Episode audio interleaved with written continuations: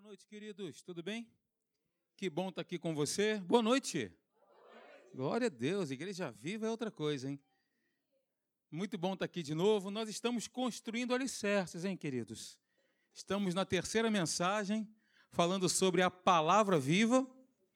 E Jesus disse certa vez, né? As, as Escrituras testificam de mim. De Gênesis a Apocalipse, nós vemos a própria palavra dando testemunho dela mesma, que é o Senhor Jesus, né? Nós temos aprendido isso em Gênesis, aliás, em João capítulo 1, que ele é o verbo, a palavra que se fez carne e habitou entre nós, cheio de graça e de verdade, e vimos a sua glória, glória do unigênito do Pai. Quem é o unigênito do Pai? O Senhor Jesus. Então, Jesus, a palavra, o verbo são sinônimos. Eu estava aqui no, nos cânticos, né, nos louvores, e veio um texto no meu coração que não está aí na nossa reflexão dessa noite, mas eu gostaria de compartilhar com você, que está em Mateus, capítulo 8, um texto muito conhecido, versículo 16. Mateus 8, versículo 16. Maravilha. É importante que você acompanhe comigo. Diz assim: Chegada a tarde, trouxeram-lhe muitos endemoninhados, e ele, isso aqui me chamou atenção, meramente com a palavra. Veja que está no singular, não está no plural. Jesus na terra era o próprio Deus em ação. Jesus, no meio da, daquele povo, era a personificação encarnada do próprio Deus. Então, Jesus em ação era a manifestação palpável da presença do Deus Todo-Poderoso. Então, ele meramente com a palavra, olha que interessante, hein? Expeliu os espíritos e curou todos os que estavam doentes, para que se cumprisse o que fora dito por intermédio do profeta Isaías. É um texto que amplamente nós falamos aqui na igreja, que diz: ele mesmo tomou as nossas enfermidades e carregou com as nossas doenças. Isaías capítulo 53.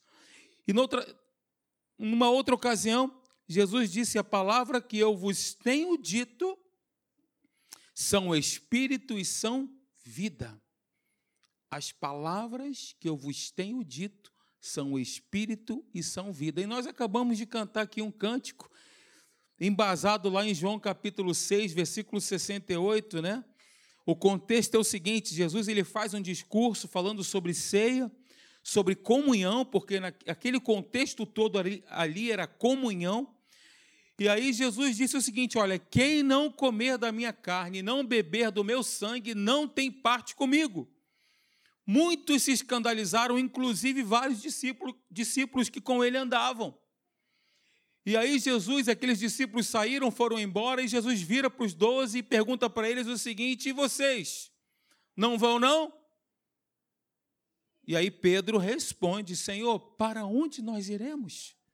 Só tu tens as palavras de vida eterna.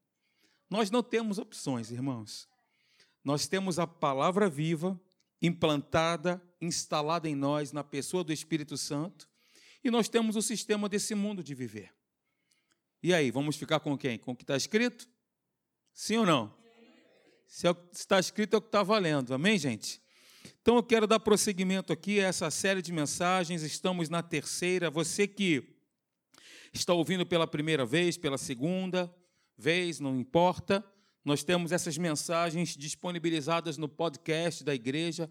É só você colocar lá Academia da Fé em Niterói, se eu não me engano, ou Icaraí, faz a busca e aí você vai ter todos os, todas as mensagens que nós ministramos aqui, tanto eu quanto o pastor Marcelo. Então, dando prosseguimento à palavra viva, quero fazer aquela oração que nós temos feito, pelo menos que fizemos no nosso último encontro, né? E aí eu queria que você, eu vou ler, eu queria que você repetisse comigo. Estamos juntos? Sim ou não? Eu leio, então você repete, ok? Mas com o coração cheio de certeza, hein? Diz assim comigo: Esta é a palavra de Deus. Eu creio que ela é a realidade máxima para a minha vida. o bem mais precioso para eu conhecer verdadeiramente a Deus e descobrir quem eu sou. Em Cristo Jesus. Ela é sobrenatural em sua origem, eterna em duração, inexplicável em valor, infinita em seu alvo, regeneradora em poder. Infalível em autoridade, de interesse universal, de aplicação pessoal, de inspiração total.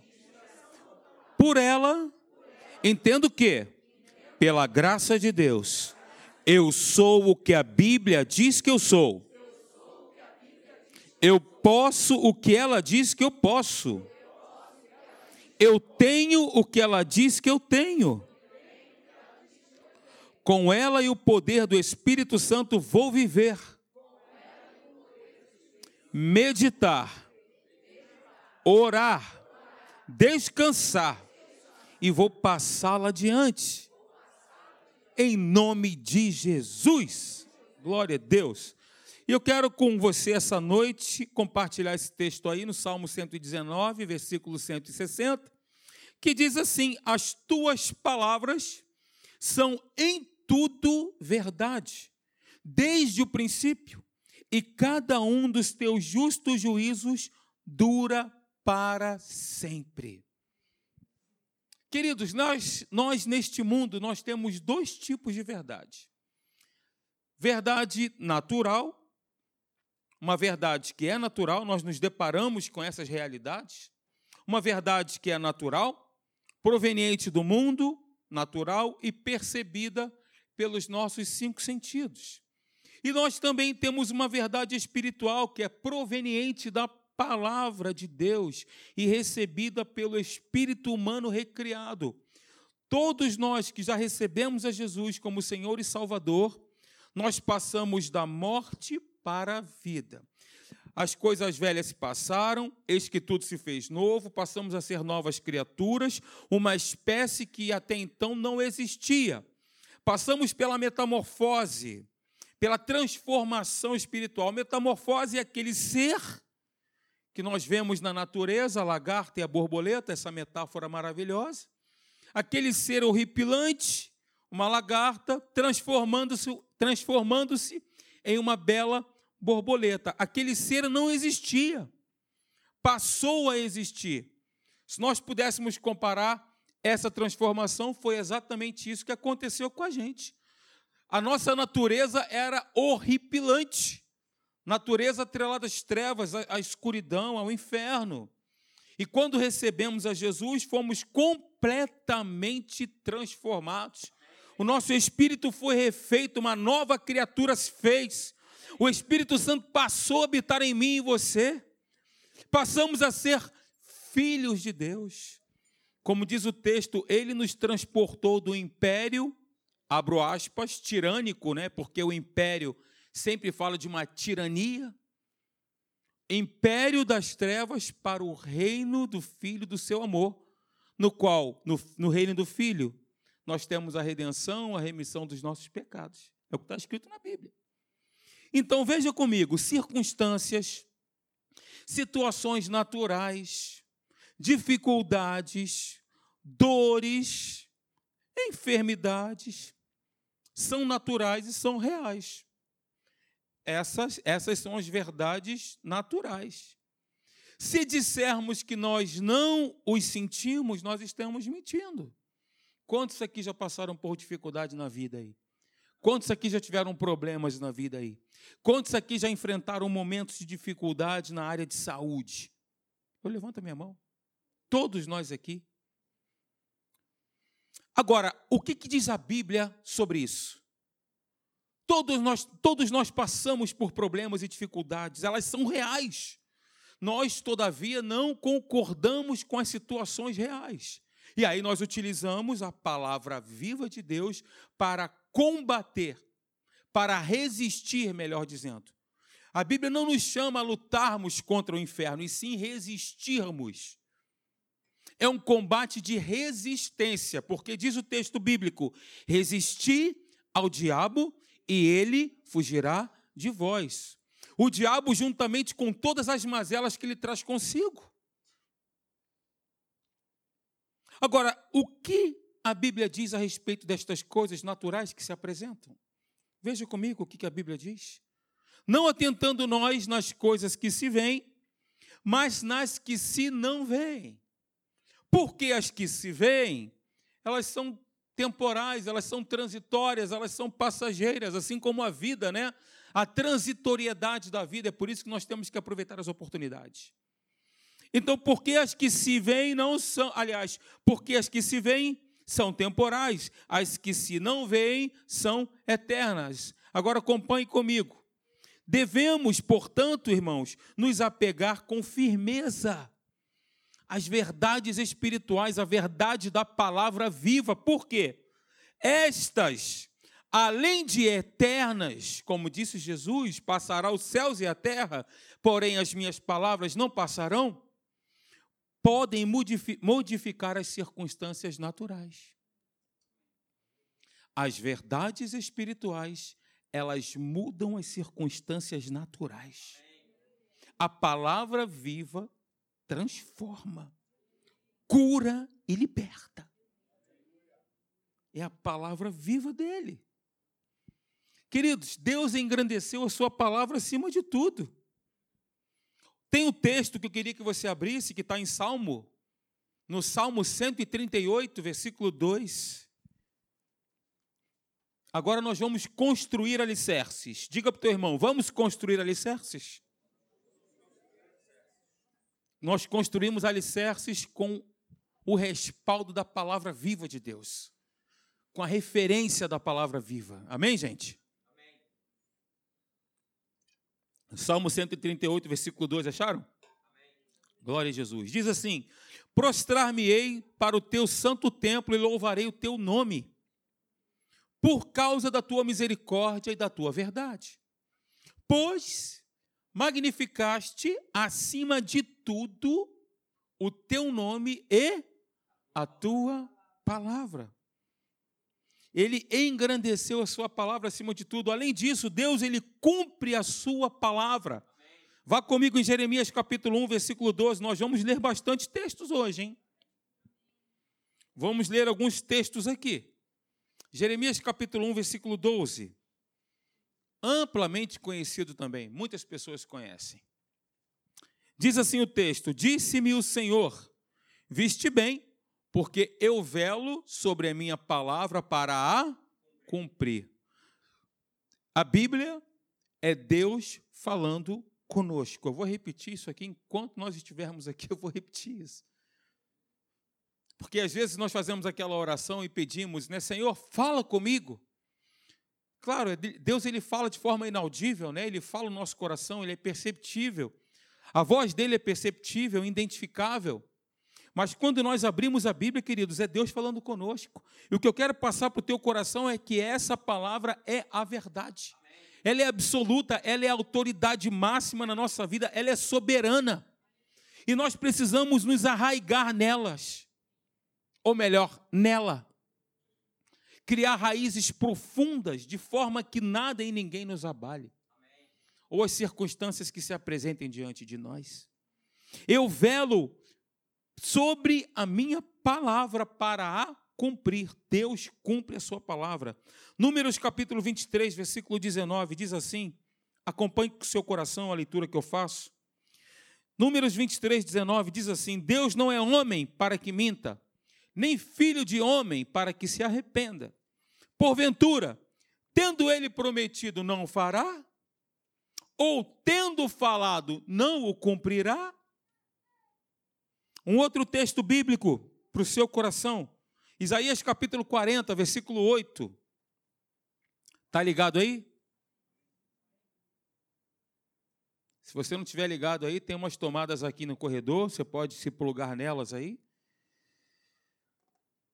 Isaías 40, versículo 8. Poxa, ninguém riu, ninguém entendeu a piada, tudo bem. Não tem nada não.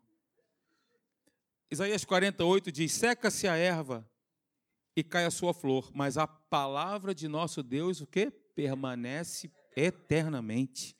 A palavra de Deus é eterna e está firmada nos céus. Salmo 119, versículo 89 diz: Para sempre, ó Senhor, está firmada a tua palavra no céu. Nós não cantamos aqui, o céu vem guerrear por mim. O céu não vai, o céu vem porque ele está presente. Você entende a diferença? Jesus não falou assim, ó, é, ninguém, aquele que é, é, ninguém vai ao Pai senão por mim. Ele não disse isso. Ele disse ninguém vem ao Pai, porque Jesus estava ali presente. Era a presença dele ali em loco, né? Então o céu vem guerrear por mim. É só um detalhe. Significa que é algo que está presente ali no momento, que não vai acontecer. Já aconteceu, está acontecendo. Então é isso que a gente tem que ficar esperto e ligado. Eu queria falar um pouquinho sobre o caráter da palavra de Deus, o caráter de Cristo, né? Porque quando nós falamos do caráter da palavra, isso fala que a palavra é imutável, que ela permanece para sempre. Isso tudo também fala acerca da, dos atributos de Deus. Os atributos de Deus estão manifestos na palavra dele. Como eu tenho falado aqui, o que Deus pensou, ele disse. E aqui nós temos o compêndio dos pensamentos de Deus. Os pensamentos de Deus estão aqui, escritos e revelados, para mim e para você. Falar sobre o caráter da palavra de Deus, é claro que nós fazemos uma conjunção caráter, integridade. Porque quando eu digo assim, o Celso é um homem de caráter, eu estou querendo dizer o quê? É um homem íntegro. Quando eu falo assim, o Marcinho é um homem íntegro, o Marcinho é um homem de caráter. São sinônimos. Quando nós falamos de caráter da palavra de Deus, nós estamos falando da integridade da palavra de Deus. E quando falamos sobre integridade, nós precisamos entender o que significa ser íntegro. E dicionário nos mostra isso, nos explica isso. Ser íntegro é qualidade daquele que é digno, reto, correto, pleno, perfeito, inatacável, exato. Essa é a definição do nosso dicionário para, a palavra integridade. E aí nós lemos o texto aqui que Deus ele não pode mentir, porque é contra o caráter dele ou aquilo que ele é, é aquilo que ele é. Deixa eu corrigir a frase. A essência, agora veja comigo, queridos. Olha que interessante. A essência da autoridade das escrituras sagradas está na sua capacidade, presta atenção nessa frase, de nos compelir a crer nelas e a elas obedecer, fazendo que tal fé e obediência sejam equivalentes à fé e obediência ao próprio Deus. Gente, olha que autoridade. Autoridade da palavra, como nós temos falado aqui, é Deus falando conosco. E quando nós cremos de todo o nosso coração e obedecemos e praticamos e falamos essa palavra, nós estamos fazendo exatamente como que se é o próprio Deus. Não tem como distinguir. Não, aliás, não tem como separar. Porque Deus e sua palavra são um. Há algumas passagens que falam também sobre a veracidade do discurso divino, a veracidade daquilo que Deus disse, né? Como está lá, por exemplo, em Tito, lá no Novo Testamento, Tito capítulo 1, versículo 2, fala do Deus que não pode mentir. Porque isso é contra o caráter dele. Muito bem, além disso, a palavra de Deus está acima da perfeição. Salmo 119, versículo 96, diz assim: Tendo visto que toda perfeição tem seu limite, mas o teu mandamento é ilimitado. Toda perfeição que nós podemos ver tem o seu limite, mas os mandamentos, a palavra é ilimitada. Está acima da perfeição. Então, o que, que isso nos fala, gente? Está aí o texto, Salmo 119, versículo 96, eu coloquei aqui, mas esqueci de projetar. Tenho visto que toda perfeição tem seu limite, mas o teu mandamento é ilimitado. O que, que isso nos fala? Da sua imutabilidade. Pois uma vez que seja perfeita, ora, se é perfeito, nada se pode acrescentar à perfeição. Não há nada que se possa acrescentar ou retirar. Perfeito. Uau! Isso é demais. Você faz algo, né? Sua esposa faz aquele prato maravilhoso. O pão eireiro. Pão eireiro, pão da Namíbia. A esposa faz o pão, que para quem não sabe, só para te contextualizar, tem uns irmãos aqui que moraram na Namíbia. Eu não sei quem são essas pessoas, né? Vocês também não sabem, né? E aí lá na Namíbia, eles fazem o tal do pão eireiro, que é uma mistura lá das massas, né? Tem um, negócio lá bacana e o pão é delicioso, maravilhoso. Tive, eu tive a oportunidade de experimentar. Aí a sua esposa faz um pão eireiro com um cafezinho para você e você diz assim: Olha, esse está perfeito. O que, que isso significa? Não tem como acrescentar mais nada, está perfeito, está ali, está maravilhoso. Assim é a palavra de Deus. O que se acrescentar a algo perfeito? Todas as coisas têm a sua perfeição, mas o teu mandamento é, é aliás, todas as coisas são, ilim, são limitadas, mas o teu mandamento, voltando para o texto, ó, ele é ilimitado. Glória a Deus. E, e, queridos, esses são atributos do caráter de Deus: imutabilidade e perfeição. Deus ele não pode mudar, ele não tem variação de mudanças. O nosso Deus é o mesmo ontem, hoje e o será para sempre. Aí eu quero abrir aspas e dizer para você que o Deus que curou no passado continua curando hoje. O Deus que libertou no passado continua libertando hoje. Ele não muda. Ele é imutável. Queridos, é o que a Bíblia diz. Se é o que a Bíblia diz, vale o que está escrito. Amém, gente? Esses são os atributos do caráter dele, mutabilidade e perfeição, que se aplicam também à sua palavra, já que Deus e sua palavra são um. Como temos falado aqui. Nós temos, nós temos visto aí toda hora uma emenda parlamentar, uma PEC, né? uma emenda constitucional. Toda hora a gente está vendo isso aí, os ajustes na nossa Constituição. A lei fundamental que regula os direitos e deveres dos homens em um Estado é chamada Constituição, como todos aqui já sabem. No entanto, diferentemente da lei de Deus, ela é mutável e imperfeita. E pode ser ajustada de acordo com as mudanças históricas, econômicas, culturais e mudanças de governo. Agora, não há autoridade maior do que as Escrituras Sagradas. Não há. Maior que a palavra de Deus, seja ela humana ou espiritual.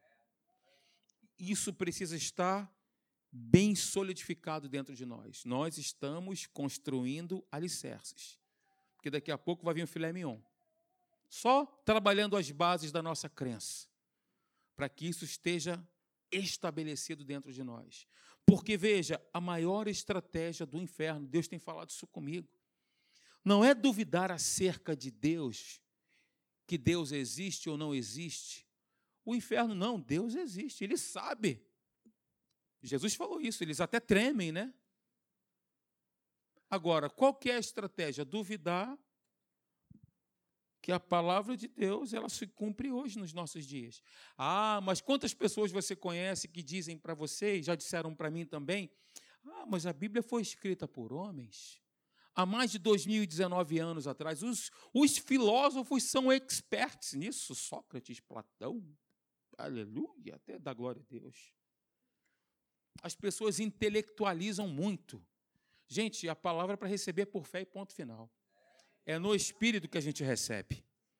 A, a, intelectualização, o raciocínio lógico, por mais que seja lógico, as pessoas buscam isso. Mas foi escrita 2019 anos atrás. Se foi escrita tanto tempo assim, como pode se cumprir hoje?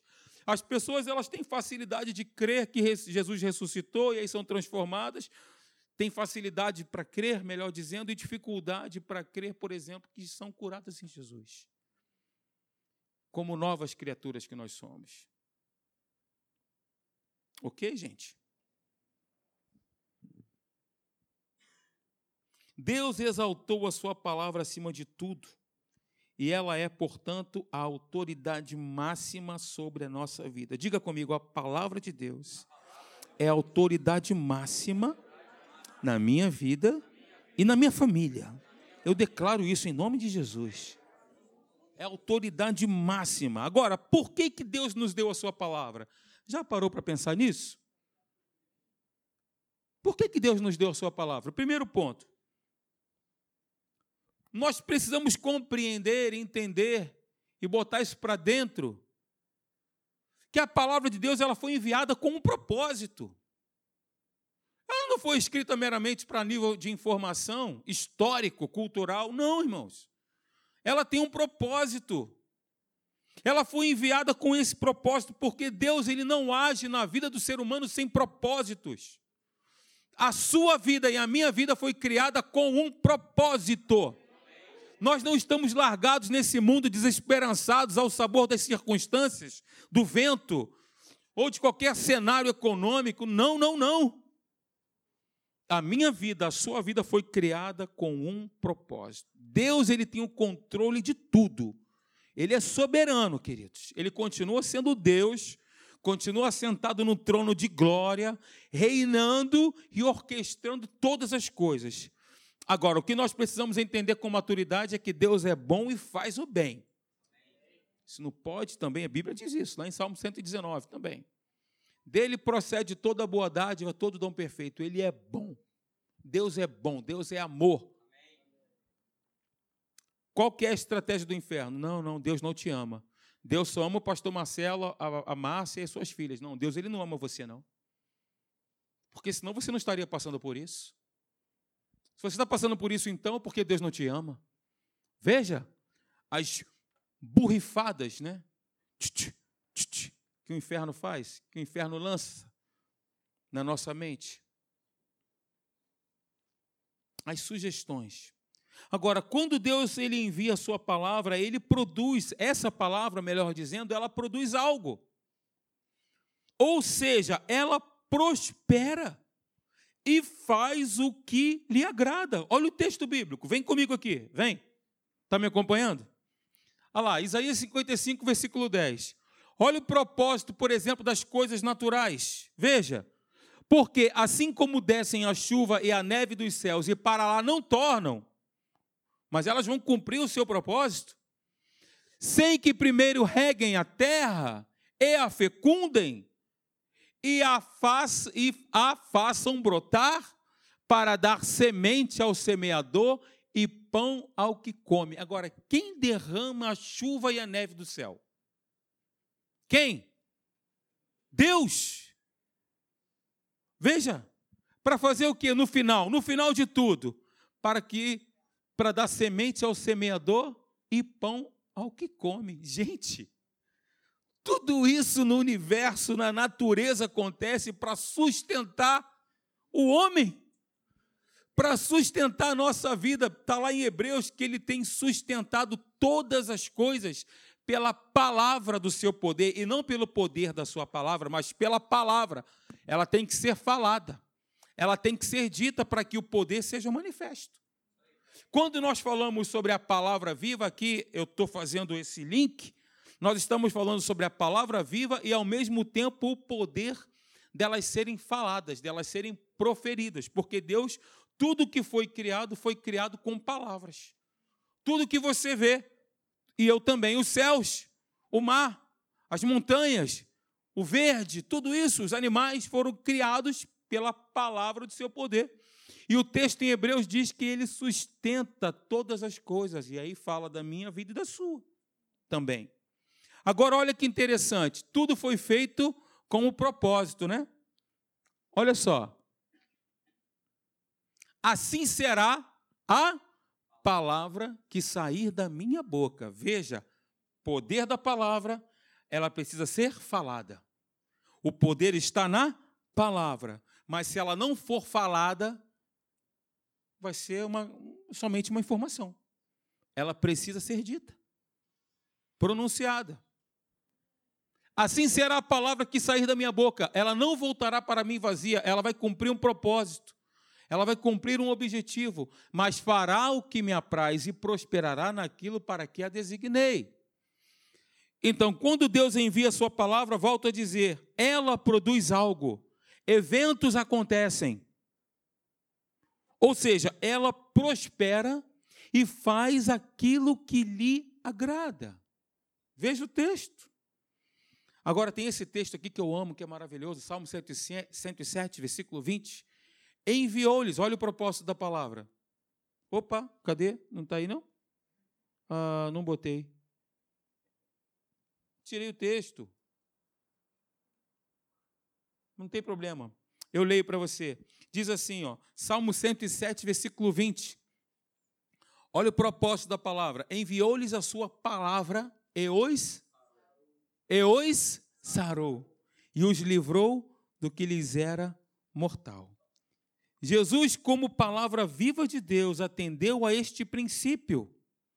Ele não voltou para Deus, ele foi elevado novamente aos céus após, após haver ressuscitado, mas ele não voltou para Deus sem antes agradá-lo e prosperar naquilo para o qual ele foi enviado. Jesus ele foi enviado para quê? Qual o objetivo? Ele disse isso. Quando o filho do homem for levantado, ele atrairá todos para si mesmo. Quando ele foi levantado aonde? Na cruz. Ele foi levantado na cruz, ele atraiu todos para si mesmo. Ele cumpriu o seu propósito. Ele veio para isso, ele veio para morrer, ele sabia disso. Mas ele também sabia que ele veio para ressuscitar. que ele morreu, que ele foi sepultado e que ele ressuscitou, ele sabia disso. Ele veio com esse propósito e cumpriu o propósito para o qual ele foi designado. Glória a Deus.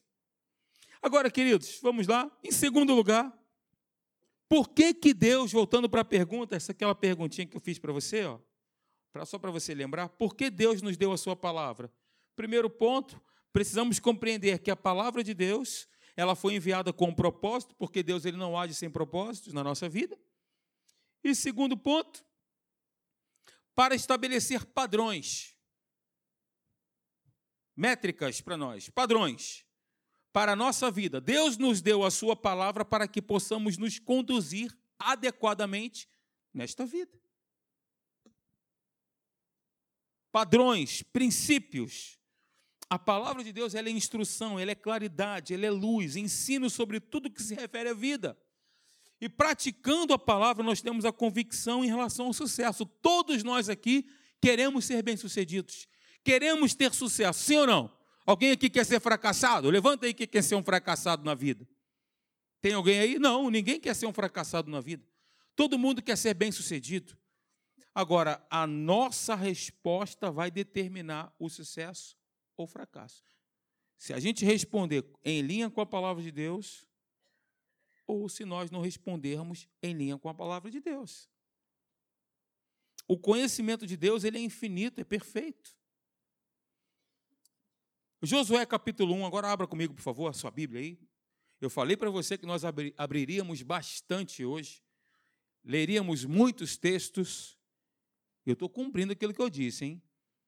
Josué capítulo 1, do versículo 7 ao versículo 8.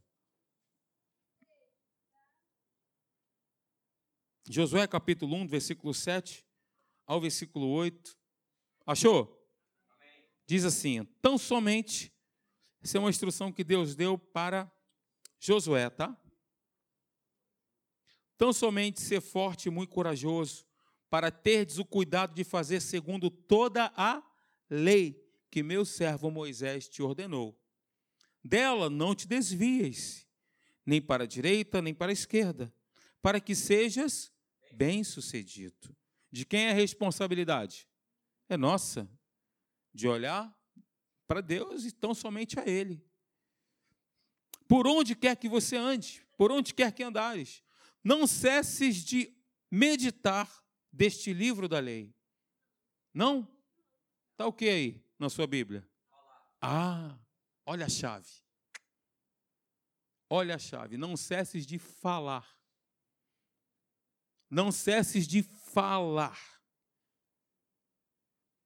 Boca e coração são irmãos gêmeos. Boca e coração andam juntos. Eu creio com meu coração e falo com a minha boca. A morte e a vida estão no poder da língua. Quem as bem utiliza, comerá do seu fruto. Olha a importância das nossas declarações. Sobretudo aquelas que nós fazemos com base na palavra.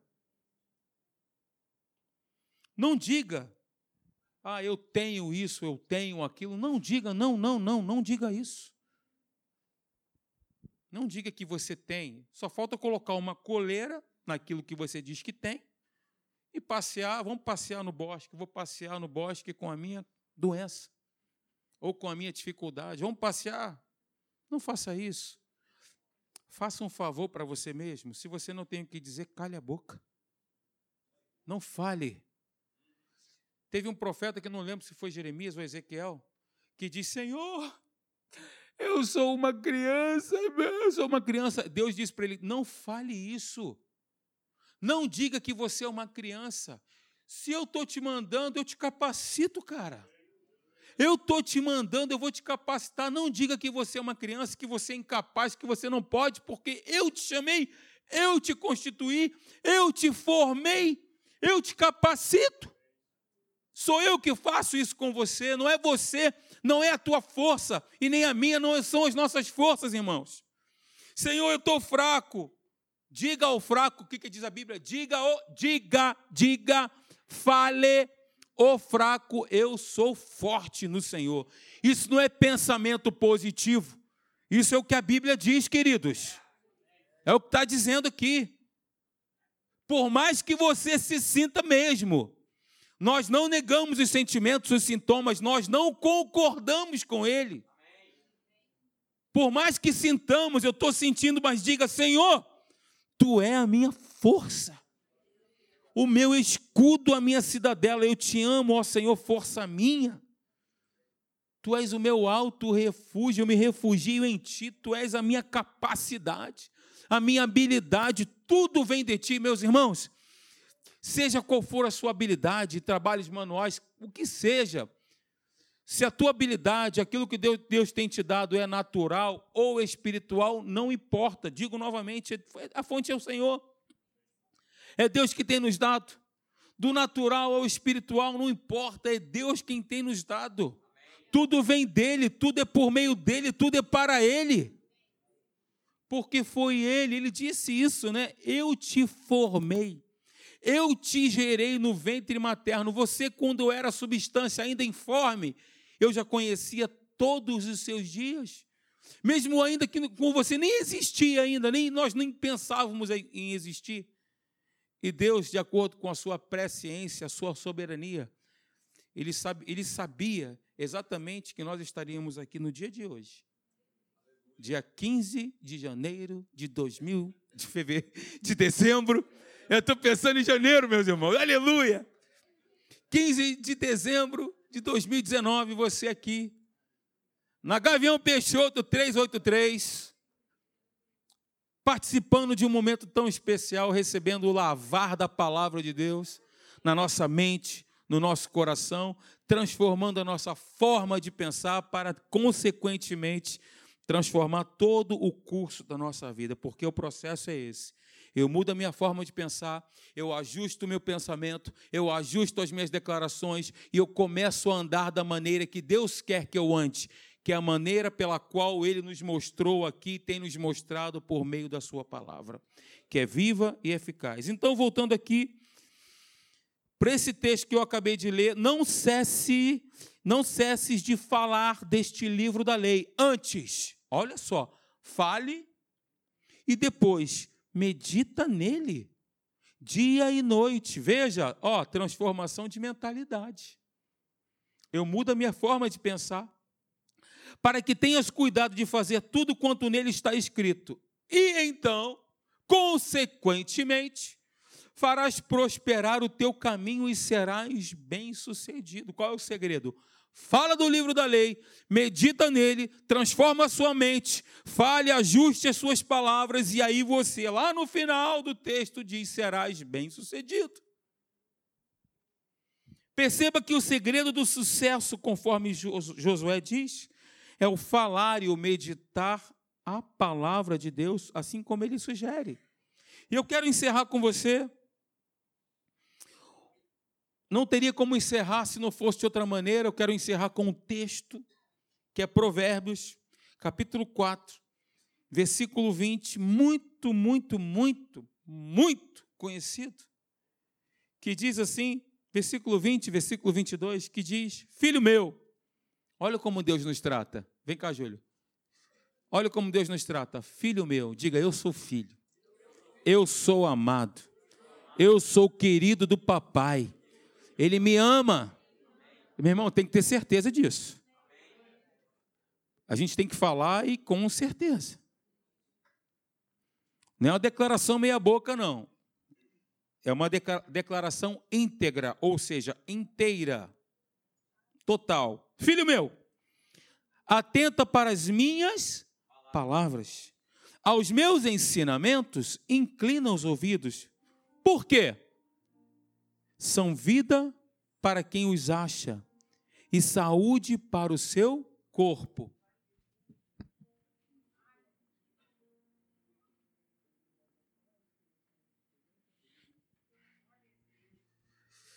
Porque são vida, diga, as palavras de Deus são vida para quem os acha, e saúde, saúde para o seu corpo. A palavra de Deus, a palavra de Deus traz vida para a alma e saúde para o corpo, traz santidade e sanidade salvação e vigor. Santidade, sanidade. Sanidade fala de saúde. Isso fala de algo físico. Salvação e vigor. A palavra de Deus é saúde para o corpo e alimento para a nossa alma. Então, quando nós conhecemos e agimos de acordo com ela, nós achamos vida e saúde. Saúde. Saúde. Não devemos adaptar a palavra à nossa vida, meus amados. Volto a dizer, nós não devemos adaptar a palavra à nossa vida, e sim a nossa vida à palavra. Porque são os padrões que Deus estabeleceu são os princípios que Deus estabeleceu. Não significa que eles são inalcançáveis, pelo contrário, nós temos a força do Espírito Santo. Nós somos revestidos pelo poder do Espírito Santo, capacitados por Deus para viver essa palavra. Porque se assim não fora, que sentido isso teria? Se o próprio Deus não nos capacitasse, que sentido nós teríamos de estar aqui? Não é verdade? Então, Ele tem nos capacitado, Ele tem nos fortalecido, a força vem dEle. Atenta para as minhas palavras, aos meus ensinamentos, inclina os teus ouvidos, ouça com atenção, não é escutar, é diferente, é ouvir e guardar. Por quê? Porque são vida para quem os acha e saúde para o seu corpo. Irmãos, quando nós falamos a palavra de Deus, quando nós pronunciamos, quando nós declaramos a palavra de Deus, nós estamos chamando à existência coisas que não existem na nossa vida. Nós estamos trazendo, dando luz, porque a fé, ela é ativada pela nossa voz não é só crer e concordar. Fé precisa ser explicitada. Ela precisa ser falada, dita. Eu criei, por isso é que falei. Eu creio com o meu coração e declaro com a minha boca. Não é, de, não é dar ordens a Deus, não é isso. Tem muita gente que confunde. Eu determino. Não é isso, não. Declarar é falar é você pronunciar, é você dizer as escrituras na sua casa, dizer a minha família é uma bênção, mesmo que isso não esteja acontecendo lá dentro da sua casa, ou que outra situação contrária se apresente, porque nós não vivemos por aquilo que nós vemos ou sentimos, mas nós vivemos por aquilo que nós cremos. Se tudo está indo mal, se as coisas estão acontecendo na sua vida, e você não está feliz, diga: Senhor, eu não tenho força. Eu não sei o que fazer. Eu não tenho, porque a força vem de ti, tu és a minha força. Eu creio que tu estás comigo. Senhor, e com base na tua palavra que diz, aí você tem que dizer a Bíblia. Eu creio e declaro isso. Senhor, com base na tua palavra que diz, eu sou curado. Isaías 53 diz isso. Ele levou sobre si as nossas dores e enfermidades. O castigo que nos traz a paz estava sobre ele, estava, pelas suas pisaduras fomos, não seremos, fomos, já aconteceu.